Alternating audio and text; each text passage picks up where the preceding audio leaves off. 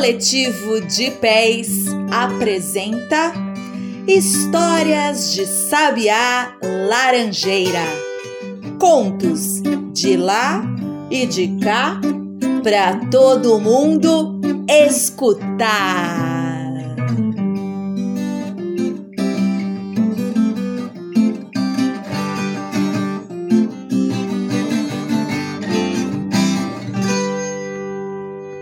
Hora da História.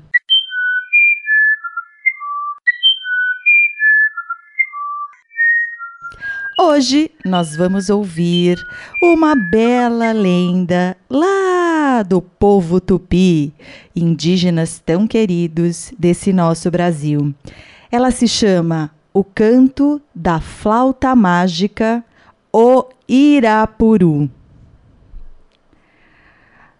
um jovem que tocava maravilhosamente flauta. Apelidaram-no até de Catuboré, que significa a flauta mágica. Não era bonito, nem tinha especial charme, mas por causa dos sons melodiosos de sua flauta, era cobiçado por quase todas as meninas casadoras. No entanto, somente a simpática Mainá conseguira conquistar seu coração. Marcaram o casamento para a primavera, quando na mata florescem as quaresmeiras roxas e amarelas, e os fedegosos se enchem de vermelho. Mas aconteceu uma tragédia. Certo dia, Catuboré, o flauta mágica, saiu para a pesca num lago, distante da maloca. Escureceu e ele nada de chegar. Mainá e suas amigas passaram a noite em claro, com o coração apertado de preocupação e de maus pressentimentos. No dia seguinte, procurando-o por todos os caminhos. Finalmente, não muito distante do lago, encontraram o flauta mágica morto e enrijecido ao pé de uma grande árvore.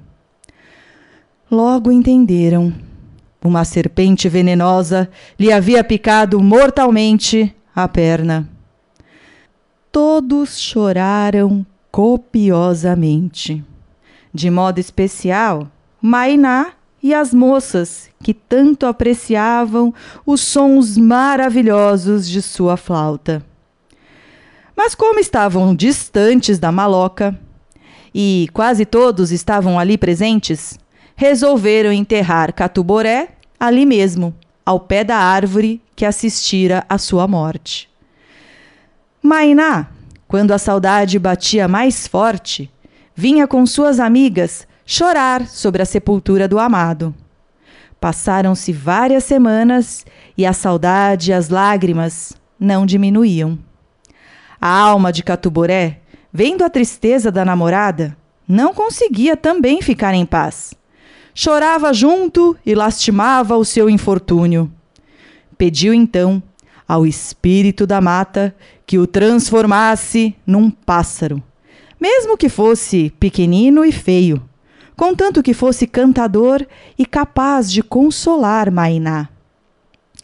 E assim foi transformado, então, no Irapuru. Ele é parecido com Catuboré, pois não tem especial beleza, mas canta como ninguém na floresta, num som semelhante ao da flauta.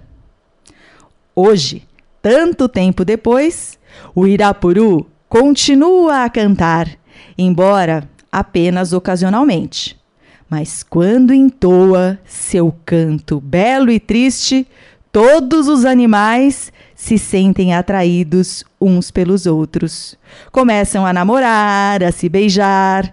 Os demais passarinhos, que também cantam e gorjeiam, respeitosos e atentos, se calam completamente.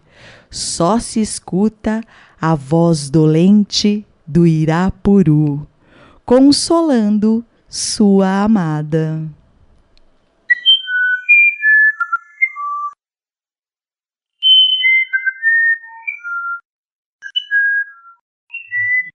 Essa história está no livro O Casamento entre o Céu e a Terra, Contos dos Povos Indígenas do Brasil, de Leonardo Boff, que saiu pela editora Salamandra.